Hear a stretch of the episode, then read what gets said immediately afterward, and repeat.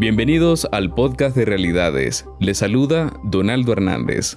En este episodio les traemos la historia de Julio César Espinosa Gallegos, un exoficial de la Policía Nacional quien tomó la irreversible decisión de renunciar a esta institución tras ver un episodio violento de grupos paramilitares. Su firmeza afirma que la pagó con cárcel, tortura y exilio. La Policía Nacional no siempre fue una institución desprestigiada y con altos niveles de rechazo. Cuando Julio César entró a sus filas en el año 2012, los niveles de aceptación eran uno de los mejores de su historia. Mi nombre es Julio César Espinosa Gallego, soy de la ciudad de Iriamba, Carazo. El departamento de Carazo, ubicado al sur de Managua. Ahí nació Julio César el 10 de enero de 1989. Su mejor amiga de la infancia, a quien llamaremos Rosemary, lo recuerda como un joven inquieto y servicial. Pues yo a Julio lo conocí como un chaval sano, humilde, muy apegado a su familia, a su mamá. Recuerdo que le ayudaba mucho a la mamá tanto en labores de la casa como eh, en cuanto a cuestiones de apoyo económico porque desde muy chavalo a él le gustó ganarse la vida. Julio se unió a la Policía Nacional de Nicaragua en 2012 bueno, desde pequeño siempre me gustó servirle a mi patria y fue de que tuve la oportunidad de entrar a la fe de la Policía Nacional. Su hermana Ana María Dávila recuerda que desde la infancia se mostró atraído por la profesión. Los niños en ese tiempo buscaban de madera, hacían sus pistolas de palo, de madera y se iban a jugar y era el juego que más a él le gustaba, andar con los niños ahí pegando carreras. Yo me acuerdo que él salía, andar corriendo y nosotros y lo buscábamos, estaba en el campo jugando, jugando y llegaban a la casa a esconderse, que el policía lo buscaba, que el otro lo llevaba y yo me acuerdo que él mucho, mucho, él le llamaba la atención eso.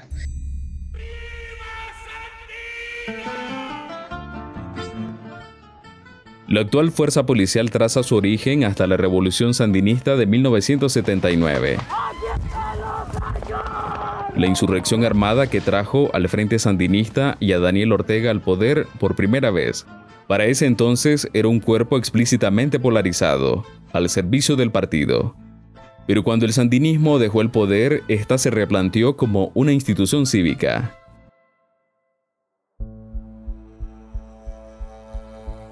Cuando Espinosa se unió a la policía, Daniel Ortega iniciaba su segundo periodo presidencial consecutivo. Julio resalta que la institución aún conservaba cierta integridad. En ese momento nos enseñaron los principios, los valores, eh, cómo tratar a la ciudadanía con respeto y los valores de que servir a nuestra patria sin esperar a nada a cambio. Dar nuestra vida por salvaguardar la vida de los demás. Ana María Dávila cuenta el orgullo que sentía de su hermano Julio César. El trabajo al servicio de la nación era inspirador y le causaba alegría. Él pasó muchos cursos, lo mandaron a misiones, al lugar, y él se sentía muy alegre, él llegaba alegre. Anduve en tal lugar, anduve en tal lugar, hubo tal cosa, y anduve, anduve eh, conociendo lugares también donde nos mandan a misiones. Y él llegaba siempre alegre, él llegaba a la casa y llegaba contando todo lo que pasaba, las prácticas y todo eso, porque en sus prácticas eran misiones, tuvo misiones de tres, cuatro meses largos que nosotros no lo veíamos, y, pero sí, él llegaba contento, alegre por lo que estaba pasando. Pero Ortega tenía planes para recuperar la influencia del sandinismo dentro de la institución. Una reforma a la ley de la Policía Nacional en el año 2014 lo convirtió en el jefe supremo del cuerpo armado. El entrenamiento se convirtió en adoctrinamiento, y cuando llegó el momento de probar la lealtad a Ortega, la policía cumplió con todo.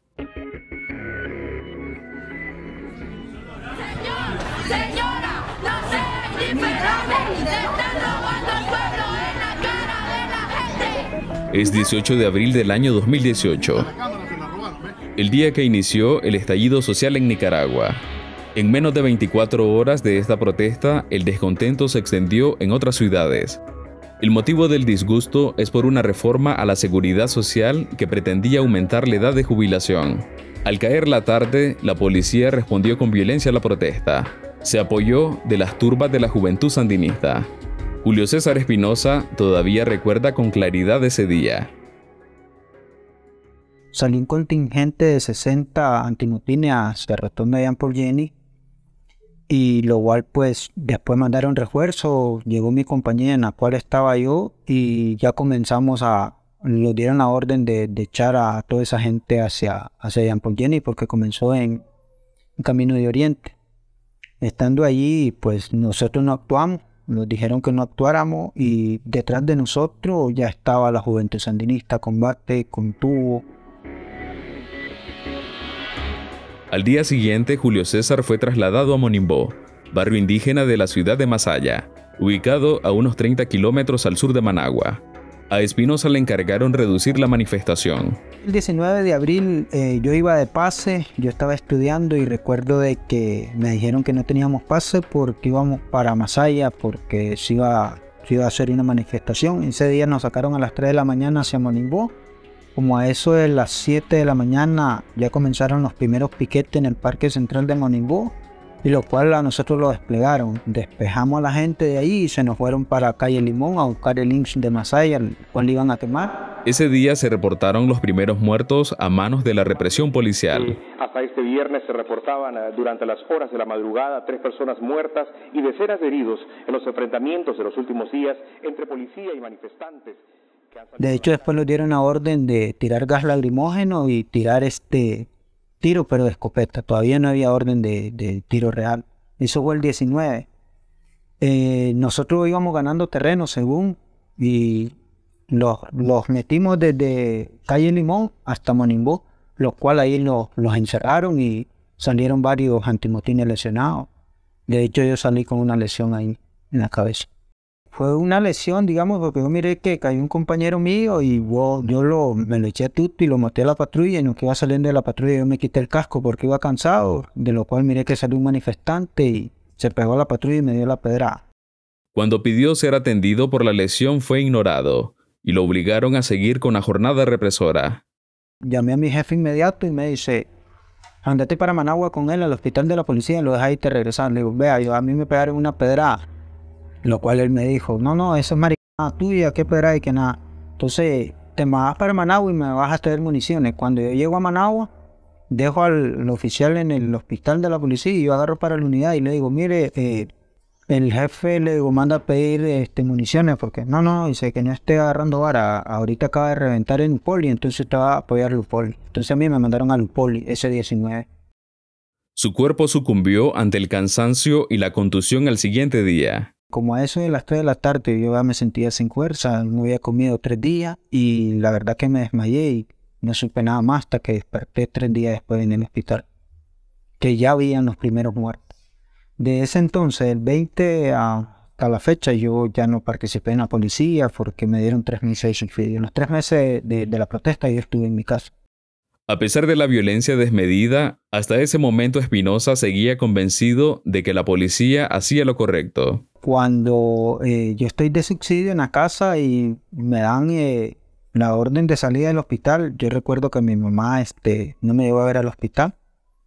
Ya me abrazó y todo y me dice, hijo, es la oportunidad que te salga de la policía, lo cual yo le contesté, yo no me voy a salir de la policía, le digo, porque yo me voy a quitar con la persona que me pegó esa pedra, independientemente de que no haya sido él, pero toda esta gente la va a tener que pagar porque están en contra del gobierno, y yo tengo que defender el gobierno. Se me pasó por la cabeza de que yo tenía que defender al gobierno, porque los que andaban ahí eran un montón de delincuentes y se estaban levantando en contra de un buen gobierno. Solo un acto de inmensa crueldad pudo romper el adoctrinamiento y hacerlo razonar. A mí lo que me hace cambiar de opinión es cuando ya veo en Canal 10 ya comienzan a salir las primeras, los primeros lesionados por parte de la policía. Y para rematar, fue ya cuando quemaron a los niños del Catosmar. Eso fue lo que a mí me impactó y eso fue lo que me hizo cambiar de opinión.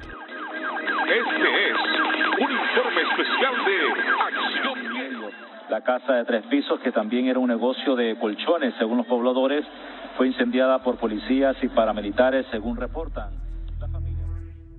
El caso que menciona ocurrió el 16 de junio de 2018 en Managua. los integrantes de la familia Velázquez Pavón murieron calcinados en un incendio provocado, entre ellos dos menores, Matías de cuatro meses y Dayerli de tres años. Organizaciones defensoras de derechos humanos señalaron a paramilitares afines al gobierno como los responsables del crimen. Es algo que se siente en carne propia, ver esas criaturas como salieron calcinadas y ver la, misma institución cuando llegaron los bomberos a quererlos rescatar, cómo los recibieron a punto de bala y no dejaron de que ellos les dieran los primeros auxilios a los, a los niños. Para Espinosa, la deserción era ahora una obligación moral que tenía con Nicaragua.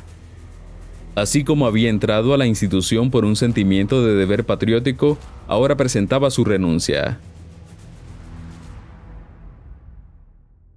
En el 2018 yo fui el primer antimotín que deserté de la Policía Nacional. A nivel nacional fue el único. Y los que estaban inconformes, pues nunca se dieron a conocer que estaban inconformes con lo que pasaba en Nicaragua. Yo tomé la decisión por ver las circunstancias que se estaba viviendo en el pueblo de Nicaragua y yo juré una vez eh, defender mi patria. Al entregar su placa, su uniforme y su arma reglamentaria, Espinosa también renunciaba a su libertad. Tras sufrir amenazas de muerte y acoso por parte de la institución a la que dedicó varios años de servicio, Espinosa fue apresado y juzgado como un terrorista acabó del otro lado de la represión junto a los estudiantes que una vez le ordenaron perseguir. Con irregularidades en el juicio y falsos testimonios en contra del antimotín de Carazo y cuatro familiares fueron encontrados culpables por la justicia sandinista. Y en este caso se estimó de que era responsable por el delito de terrorismo. Yo tenía una condena de 25 años, tuve nueve meses preso de puro sufrimiento las interrogaciones que nos hacían a cualquier hora de la noche, eh, igual cicatrices donde nos apagaban cigarros encendidos, eh, torturas con golpes, los metían bolsa negra y los comenzaban a, a golpear para que le dijéramos quién eran los que estaban dirigiendo los tranques. En la cárcel lo denigraron por considerarlo un traidor. Fue hasta el año 2019, tras una polémica ley de amnistía aprobada por el oficialismo y sus aliados en el Parlamento, que Julio César fue liberado. En el rostro de los vecinos se demuestra el afecto que le tienen a Alex Antimotín por haber renunciado a la institución policial donde brindó su servicio por cinco años y se negó a reprimir al pueblo en las protestas. Fue liberado el sábado a las Su hermano Bismar Gallegos recuerda el día que lo vio de nuevo en libertad. Ya en la tarde, cuando dicen, este, dieron a Julio, dice, ahí está Julio, dice, ah", y ahí todo el barrio es carreras por todos lados a verlo a él. Entonces, este, cuando llego, yo miro la algarabía de toda mi gente, mi familia y todo. Y ahí este, yo solo llegué y lo, lo abracé. Le digo, ya está aquí mi hermano, vale. Y ya lo abracé y, contemplar, va, que el, que el hombre ya estaba libre. Pero ya libre, no pudo retomar su vida como relata su hermana, quien, aunque orgullosa, reconoce las dificultades que tuvo que enfrentar. Me siento orgullosa de que él haya abandonado eh, las instituciones de la policía, porque en primer lugar estaba, mal hecho lo que la policía aún sigue haciendo. Me siento orgullosa de que él haya retirado de, de, allí porque tanto era algo que la policía estaba haciendo mal contra el pueblo y también como algo de que podía perjudicarle a él también tanto su vida como la de nosotros como familia también. Yo me siento orgullosa, la verdad que sí, porque Pasamos días tristes, duros nosotros cuando él se retiró. Por esa razón, en noviembre de 2020 huyó por puntos ciegos hacia Costa Rica, donde solicitó refugio. El ex antimotín se exilió por las constantes amenazas que recibía de simpatizantes sandinistas y paramilitares. Tuve un año todavía en Nicaragua después que salí. Yo me exilié en el 2020 aquí por igual las amenazas, el asedio y donde yo caminaba, pues a mí la policía me, me hostigaba. El grupo interdisciplinario de expertos independientes coordinado desde la Comisión Interamericana de Derechos Humanos determinó que las autoridades nicaragüenses habían cometido crímenes de lesa humanidad durante los primeros tres meses de las protestas. Desde entonces, el gobierno de Nicaragua se ha visto progresivamente aislado diplomáticamente, condenado por las principales democracias del mundo. El régimen de Daniel Ortega se ha vuelto un objeto de toda clase de sanciones por corrupción y violaciones a los derechos humanos. ya no engaña a nadie porque sabemos hasta dónde ha llegado la Policía Nacional, de reprimir y hasta de matar. Aunque el gobierno mantiene firme su postura de que se defendía de un supuesto intento de golpe de Estado, las evidencias contradicen sus intentos de justificar su represión que dejó más de 300 ciudadanos fallecidos, miles heridos y cientos de miles forzados al exilio, según corroboran instituciones de derechos humanos. La estructura policial no se mueve sin orden de Ortega, pero ahí donde cae el grado de culpabilidad, porque si a mí me dicen anda a matar a tu prójimo, yo le digo que no, es no, pero si ellos actúan, entonces ellos son cómplices también de esas órdenes que emite Ortega. Viendo al pasado, Rosemary dice sentir un gran respeto por lo que su amigo hizo al anteponer su moral y el bien de sus compatriotas ante su carrera policial. ¿Cómo me siento? Pues yo me siento orgullosa, orgullosa de Julio porque dicen que cada quien da de lo que tiene en su corazón. Y Julio demostró no solo amor a su patria, sino amor a su pueblo, respeto a las mujeres, respeto eh, a todas las personas de su patria, de, su país, de su pueblo, de su, de su barrio. O sea, yo le rindo el charro a Julio porque sinceramente a él no le importó haber llegado tan lejos, haber cumplido su sueño y de la noche a la mañana eh, convertirse en, en, una persona normal, común y corriente, como lo fue antes de subir y de llegar tan lejos. Eh, después de tanto sacrificio.